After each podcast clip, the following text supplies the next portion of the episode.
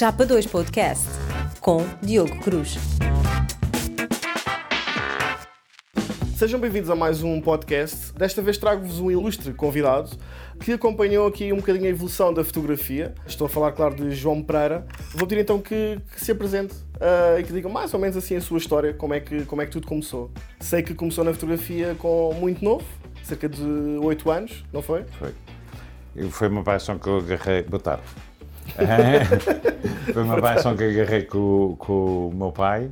Uh, ele fazia fotografia só como hobby e eu achava muita graça à máquina dele, que vocês já, já conheceram. Uh, e ele ofereceu-me uma, uma compacta, pequenininha, aos 8 anos. E os primeiros rolos foram em formato de 140. Uh, pronto, e o bichinho ficou. E aos 13 anos estava a comprar uma, a minha primeira mamia, uma MSX1000, uma Reflex, na altura custou 7,500. então quer dizer que o gosto surgiu, surgiu por, por influências familiares? Foi influência, mas depois é o prazer que eu tenho na, nas, nos equipamentos fotográficos e, e a captar os momentos. Uh, porque o meu pai só fazia fotografia em viagens, em passeios e não sei o quê e eu depois fazia fotografia de tudo aquilo que calhava. Sim, no caso do. Início, é um bocadinho diferente, não é? É. Um, pode então, sei que uh, costuma mais fazer fotografia de produto, ou foi assim que entrou? Ou... Foi, o meu primeiro trabalho profissional, vamos chamar, uh, foi fotografia de produto. E foi por esse, por esse tipo de fotografia que eu me apaixonei e, e que faço para mim, para mim, para os meus clientes porque eu sou designer, uh, tinha que trabalhar em publicidade e em, em, criação de produto, de embalagem, e precisava de imagens, e eu fotografei, nunca pedi uh, fotografias a, a, fotógrafos. Fiz eu sempre as fotografias para os meus, para os meus trabalhos. E isso porque já, já vinha um gosto de fotografia? Já vinha okay. o gosto da fotografia e, e, e pronto, é, tinha uma dificuldade a, a, comunicar aos outros exatamente aquilo que eu queria. Uh, sendo eu a fazer, faria exatamente o que queria mesmo. Já sabia quais eram os enquadramentos que usar, quais eram os fundos que podia ter ou não podia ter. E, portanto, fazia eu a própria fotografia.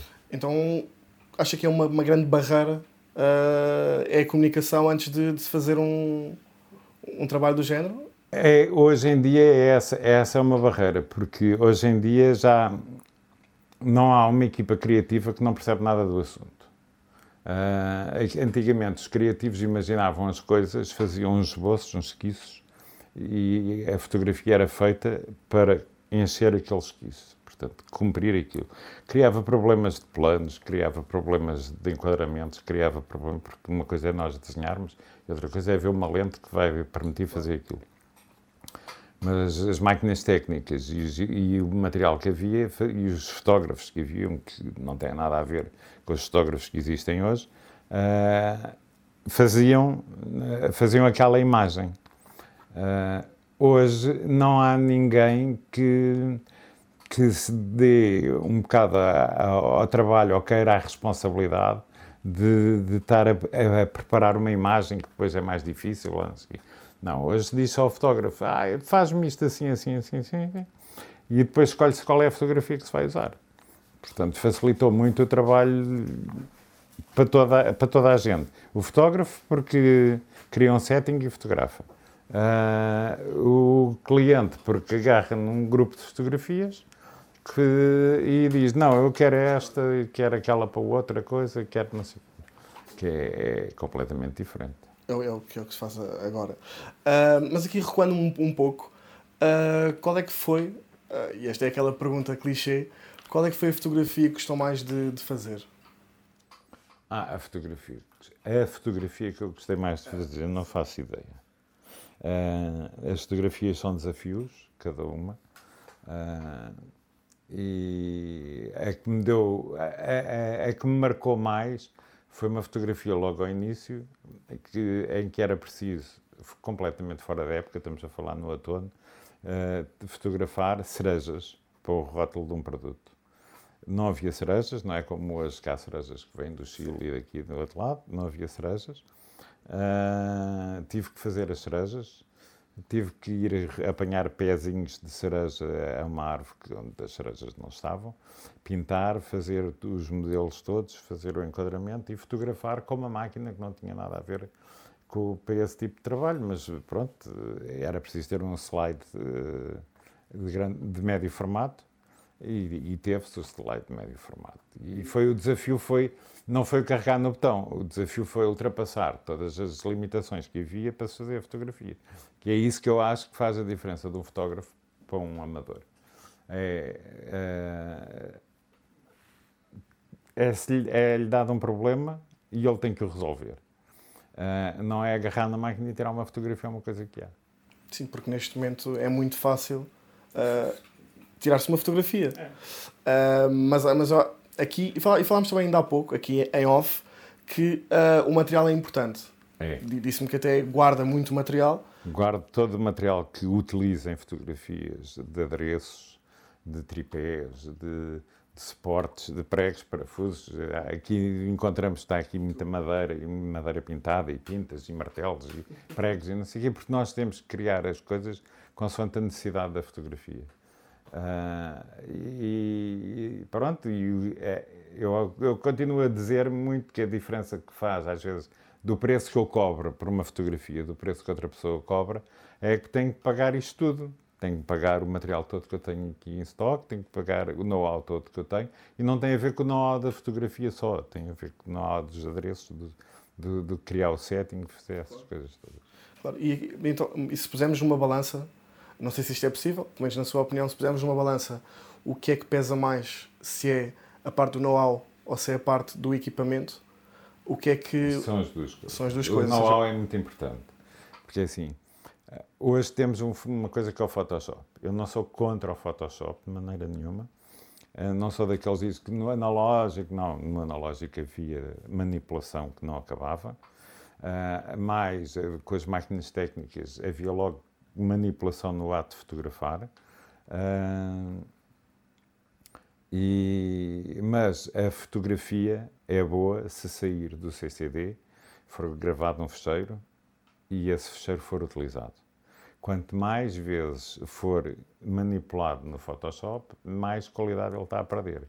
Cada grauzinho que a gente roda, cada pincelada que dá, tira qualidade ao fecheiro, tira qualidade à fotografia. Pronto, depois chega a um sítio que é uma imagem, deixa de ser uma fotografia, passou a ser uma composição feita, não sei o quê, tem, tem ali algumas, para mim, umas diferenças de, do que é imagem, do que é fotografia. Mas eu não sou contra a manipulação. A fotografia tem que ser é tirar e usar.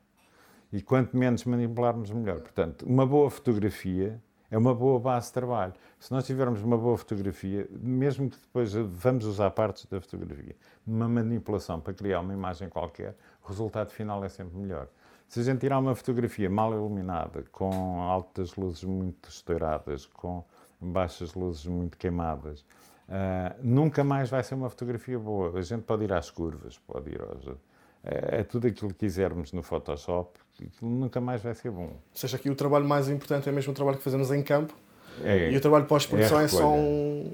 A pós-produção é, é, importante também, mas numa má recolha de imagem não há pós-produção que faça dela uma imagem muito boa. Pode salvar a situação, pode, ter pode passar a ser possível usar a imagem, mas nunca, não é uma imagem boa. Uma imagem boa é boa do princípio ao fim.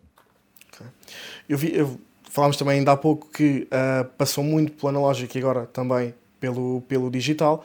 Uh, gostaria de saber como é que foi essa, essa transição, ou seja, do analógico para o digital. A transição foi muito gira. A transição é um, num momento de vida como designer. Uh, aceito um desafio de ir preparar, uh, ir para uma empresa, preparar o, a tecnologia para fazermos a Expo, para, para, ia haver a Expo em 98, e eu fui para lá em 95, uh, e fomos, começámos a trabalhar em digital, em impressão digital, em captação digital, em manipulação digital, uh, e ninguém acreditava ninguém acreditava, éramos criticados, éramos apontados como estávamos a trabalhar para o boneco, nunca conseguiríamos chegar a lado nenhum. E dissemos sempre que sim, o digital era o futuro. E foi. Quando, quando ali toda a gente Toda a gente trabalhava, trabalhava analógico. em analógico, ou seja, foi, era um passo gigante. É, Estava é, não ali- tinha nada a ver. Eu tive. Não tem a ver com fotografias, mas vou fazer aqui. No, com o Photoshop, nós preparávamos fecheiros para impressão. Ah, e dávamos formação aos clientes. Eles perguntavam: ah, o que é que é preciso? E houve um senhor, uma vez, que tinha que fazer um- uma parede e telefonou com ar muito improvável. Ah, então o que é que é para fazer? Ah, então isso, olha, você faz um fecheiro à dimensão da parede, não é? Com, com se, assim, isso é para ver ao longe, ah, pode ir aos 50 dpi, mas eh, a partir dos 25 está bom. E eu, 25? Ah, não, isto é... terceiro. Oh, amigo, você sabe a máquina que tem, faz quer. Isto era uma parede para a Gar do Oriente. Ah, e o senhor desligou assim com ar. Eu é que percebo disso, vocês não pretendem nada do assunto. Mais tarde, passado 5 minutos, 10 minutos, ligou-me de volta. Ah, eu estive agora a falar consigo. Ah, sim, sim. Ah, mas eh, isso a 25 dpi dá, dá 5 gigas. Sim. E o Photoshop no máximo consegue trabalhar com 3. Disse-lhe eu. 1 giga em fecheiro, 1 giga em, em backup e 1 giga eh, de undo. Portanto, eu só manipulava, só geria 3 gigas de informação na altura. E pois, então como é que eu faço? Então, mas você tá- não quis ouvir aquilo que eu lhe estava a dizer. Portanto, isto é... A gente passou, ouvimos muitas coisas, fizemos muitas coisas. É, foi uma fase muito divertida da minha vida. E fotografei também, nessa altura, eh, ensaiou-se a fotografia e com backs digitais. As máquinas eram compactas, da Casio, e da HP, e não sei o que, era aquilo que havia. Ah, houve aquelas primeiras eh, Kodaks que eram Nikons adaptadas com backs digitais, sei, de que ainda há pouco tempo apanhei uma à venda. Tive quase para comprar, mas depois achei que era um dinheiro muito mal emprego. Ah, e, e experimentei uma, uma máquina da Dicomed, que era uma máquina, uma 1318, de, com uma back digital 1318, não uma back digital pequenina montada numa máquina de grande formato. Ah, em que a leitura da fotografia era, era só para estúdio, não, para naturezas mortas, de preferência, porque uma, umas plantas, a fotografar uma planta, o tempo que demorava a fotografar, notava-se ah, a, a planta a, a, a murchar. Eu depois trabalhei numa empresa que fez 80% da Expo, da imagem, da produção da imagem para a. E, porque éramos todos digitais. Tínhamos aquelas máquinas que ninguém queria, que ninguém acreditava. é? Ah, e, o- e as agências mandavam, mandavam-nos as coisas e nós tínhamos que ir recomendar os fecheiros de Illustrator e de Freehand e não sei o quê. Então achámos que era muito mais em conta, muito mais barato, muito mais produtivo eu ir dar formação às agências, aos criativos das agências, aos arte finalistas. né? Como é que vocês fazem os fecheiros? Ah, para depois chegarem lá e nós só imprimirmos. Não tínhamos que estar a perder tempo, porque nós estávamos a trabalhar com agências do mundo todo. Que, que umas chegavam cá e pediam ajuda, pavilhão do, do conhecimento, pavilhão do futuro. Eh, isso foram todas coisas feitas cá, carregadas de imagem, vocês não- acho que não se lembram. Eh, mas aquilo era carregado de imagem digital, eh, porque era o mais moderno que havia. Era fazer montagens e arranjar planos diferentes. E muito Photoshop, porque pronto, estava centrado num momento em que a fotografia podia ser manipulada de outra maneira. Não é? Eh, na altura não se captava com a máquina fotográfica, eh, com a máquina fotográfica digital, era com máquinas analógicas, mas depois eh, as imagens eram digitalizadas em scanners de tambor, que tinham, iam buscar qualidades equivalentes às máquinas de hoje, dos 20, 30, 50 megapixels e recortavam-se em Photoshop uh, e trabalhavam-se, porque houve uma altura que saíram, eu lembro-me que fui uma fotoquina ali em 96, 98, uma daquelas antes do ano 2000, e havia uma série de livros que era vamos fotografar para Photoshop. Porque era um conceito diferente de fotografia. Era uh, fotografar elementos para, poder, para serem fáceis de recortar, porque as ferramentas de recorte de há uns anos não têm a ver com as ferramentas de recorte de hoje, uh, e poder depois manipular os, os elementos. Havia que ter cuidado às iluminações, à, porque nós vamos combinar várias imagens, mas o ponto de luz convém que seja mais ou menos uh, coerente em todas as imagens. Então eram mais utilizadas uh, fotografias em estúdio? Ou seja, esse, esse trabalho, ou, ou, não? Não, era todo, é, era qualquer coisa, era em estúdio ou era no coisa, mas eram pensadas, logo a, a fotografia era pensada para se encaixar no Photoshop uns elementos com os outros. E já que estamos agora a falar aqui de, de, de manipulação de imagem, uh, gostaria de voltar aqui outra vez à fotografia de, de produto.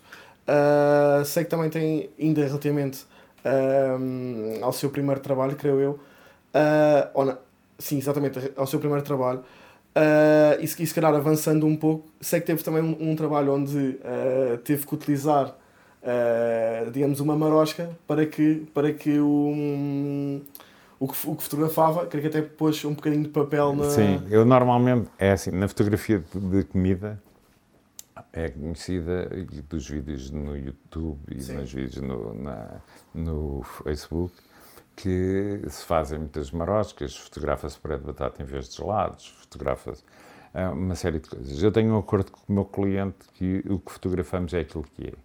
Uh, isto são indicações do cliente, não são indicações minhas, uh, porque ele não quer, ele como vende, não vende ao público, vende para a indústria alimentar, não quer criar falsas ilusões. Portanto, nós fazemos exatamente o que é as únicas maroscas que eu faço é encher um bocadinho o recheio com um bocadinho de papel de guardanapo, uma coisa por trás do produto, abrir um buraquinho no bolo e empurrar as coisas para ficarem mais volumosas. Mas isso também é provocado por pasteleiro de serviço, normalmente sou eu, uh, e nos sítios são, são chefes credenciados, né? Uh, que conseguem obter aquele resultado, quando é isso. Mas é o máximo que eu faço nos produtos que fotografo na, alimentares mas de forma, se formos uh, verificar isso em contexto geral, não, não é o que acontece.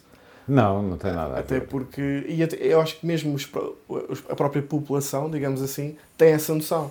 Uh, quando nós vamos a um. A um McDonald's. Por exemplo. Sabe que não vai comer aquilo que está na fotografia. Exatamente. Ah, uh, mas acho que até, já está implícito esse, esse, esse tipo de, de, de, situação, até porque esse, esse, Photoshop, as ferramentas todas de edição e manipulação de imagem já são muito conhecidas pelo público.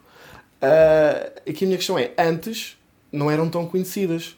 Sabia-se que havia manipulação de imagem, uh, as pessoas conseguiam perceber quem não era, ou seja, os leigos na, não conseguiam perceber, acha que conseguiam? Houve sempre manipulação. Sim. Ou em pós-produção, ou em prévia produção, houve sempre. Uh, o hambúrguer que era de esferovite, uh, a salada que era em plástico, o tomate que era em plástico, o pão que era espuma de poliuretano, uh, peças que eram em fibra. Portanto, isso foi, era uma manipulação, não é? Hoje consegue-se fotografar um gelado sem ele derreter. Uh, antigamente, uh, o gelado ficava à espera de que se revelar o filme e para ver se estava bom. Se tinha que ser iluminado de outra maneira, o gelado tinha que ser de outra coisa qualquer, não é? Hoje a gente fotografa, vê, ah, não, a luz para para ali, fotografa outra vez, está, está bom. É possível fotografar um gelado, embora mesmo hoje se evite não fotografar gelados. E, é, é, para fotografar mesmo gelado, se houver compromissos, há técnicas para manter a zona onde está o gelado fria, uh, para que ele não, não derreta. Né? Uh, a, o, a, manipulação de imagens, tipo Photoshop, que já é uma manipulação. Uh, hoje em dia, o Photoshop nasceu para corrigir imagens. Uh, a gente, quando tinha uma imagem que era para imprimir num livro, uh, era preciso muitas vezes ou clareá-la, ou escurecê-la, ou dar-lhe contraste. Assim. E o, o, primeiro Photoshop, a única coisa que faz é isso. É, é distingue-se das outras ferramentas todas porque agarra num bitmap, separam em canais e podem-se manipular as curvas Uh, o que não se podia fazer até à altura em, em ferramenta mais nenhuma. Que já era um assim que, grande avanço. Pronto, era um grande avanço. Isso era possível fazer em laboratório, quando se estava a imprimir a cores, usando uh, filtros de cor diferentes para cada cor e corrigir, fazer um original diferente. Mas quando se começou a, a, a paginar no, em computadores de desktop,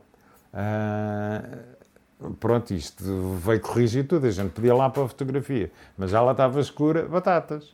Não, não é interessante. Sim, sim, Portanto, é, apareceu uma ferramenta que nos permitiu uh, ir corrigir a cor. Pronto, o Photoshop deve ter hoje praticamente 30 anos. Uh, e são os 30 anos que eu ando nesta vida. Então acompanhou também a evolução do, uh, Photoshop. Do, do, Photoshop. Do Photoshop, do Corel, do Illustrator, do os... fim do Friente. de todos. E, é. e, as, e, as, evoluções do Photoshop? Qual é que acha que foi aquela evolução mais. Uh... Foi para o 6. Foi para o 6, ok. Foi quando o Photoshop deu o pulo. A partir daí, o Photoshop faz exatamente o mesmo que fazia. As ferramentas são mais fáceis de usar sei que, que tem três paixões, uh, grandes paixões na sua vida, não é verdade? Que, que, que, são, neste caso, a comida, motas e fotografia. Certo? Uh, vou fazer uma pergunta um bocadinho difícil. Conseguia escolher entre uma delas? Não. Não conseguia, ou seja, não, não. não existe como é que, o que é que entrou primeiro, neste caso, destas três paixões? Entrou a fotografia. A fotografia, posteriormente a... A, a, a comida. E depois? E depois as motas. Uh, mas como motas sou um mero utilizador, não sou um fanático de, é, de motociclismo ou disto, daquilo. É mototurismo, é usar a moto como meio de transporte. Mas a liberdade de, de usar a moto como meio de transporte não tem igual. É? Uh, o contacto, o viajar, a sentir os cheiros. uma pessoa que é dedicada à fotografia está habituada a ver paisagens lindas. Na moto, além de ver as paisagens lindas, cheira os sítios. E isso não há carro nenhum que nos consiga dar, nem o descapotável, nem nada disso. Uh, daí a paixão de, de, das motas. Uh, a fotografia, pronto, já explica mais ou menos como é que começou. Uh, e uh, a comida. Pronto, a gente chega a um momento que gosta de comer e começa a dar valor à comida uh, e, e, começa a perceber a diferença entre comida bem feita e, e menos bem feita e mal feita. E, e depois isto é, um, é tudo aplicado no design. Eu, eu, digo que sou, sou um, o curso de design fez-me bem até para a comida, para cozinhar. Porque o design está habituado a analisar o problema para criar uma solução. E na comida eu passei a respeitar os ingredientes e a perceber cada vez que faço uh, qual é o resultado. E de uma vez faço de uma maneira, de outra vez faço de outra, porque eu não gosto de coisas muito repetitivas. E depois decido qual é daquelas, daquelas formas de fazer a coisa. Isto aplica-se a tudo. Uh, qual foi a que deu o resultado que eu mais gosto. Portanto, uh, o respeito pelos materiais, e isto é válido para a moto, para, para a fotografia, para a comida, para tudo na vida. O respeito pelos materiais, o analisar a forma como se fez, analisar os resultados que se obteve e decidir como é que se vai fazer de futuro, uh, é, é, é uma regra de ouro. E isso acho que se aprende no design. Muito bem. E aqui, então, focando um bocadinho aqui, e para finalizar a parte da fotografia, a paixão pela fotografia, tem alguma máquina de, de eleição? Isso é uma, uma pergunta muito difícil. É assim, de, das minhas, tenho uma máquina de eleição que é a Nikon F. Completamente manual, é, com pilha ou sem pilha, ela faz exatamente o mesmo, tira fotografias, a gente que é uma máquina de combate, é um, é um marco uh, na história. Tenho uma outra máquina de que gosto muito, que é o iPhone. Não tem nada a ver, mas é aquela que está sempre no bolso. Uh, para trabalhar tenho a, Canon a 5D Mark III. Gostava muito de ter uma, uma S, uh, mas depois os cheiros de 50 megapixels também são um pau de dois bicos, porque aparece muita imperfeição. O, o, o, máximo de resolução não é o melhor da nossa qualidade. Uh, muitas vezes mostra coisas que a gente não quer mostrar. Uh, e depois é, é, tenho uma analógica de grande formato que também gosto. Agora, se fosse comprar, se eu tivesse um budget infinito para ir comprar, acho que comprava uma Phase One. Muito bem. Agora, então, para finalizar. Ah, uma máquina que vai sair agora, para finalizar. É, acho que é. é... A Hasselblad fez uma, uma, uma BEC digital que acopula uma objetiva deles e faz uma, uma câmara uh, mirrorless, mas que essa beck entra na traseira de qualquer Hasselblad e transforma uma máquina com 50 anos numa máquina digital, portanto, de, médio formato. Essa também era uma, uma opção muito engraçada, porque guarda as, as óticas hoje não têm nada a ver com as óticas antigas.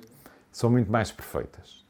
Permitem resoluções muito melhores e não sei o quê. Mas para mim a, a, a, a fotografia não é a perfeição. A fotografia é uma imagem, é, é um momento, é, é, um ambiente, é uma deformação ótica.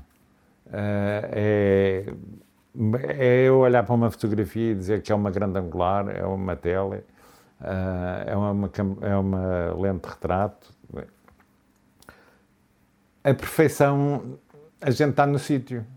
Pronto, e isso é a perfeição, é estarmos lá, termos a luz, termos o objeto, termos, podermos mexer.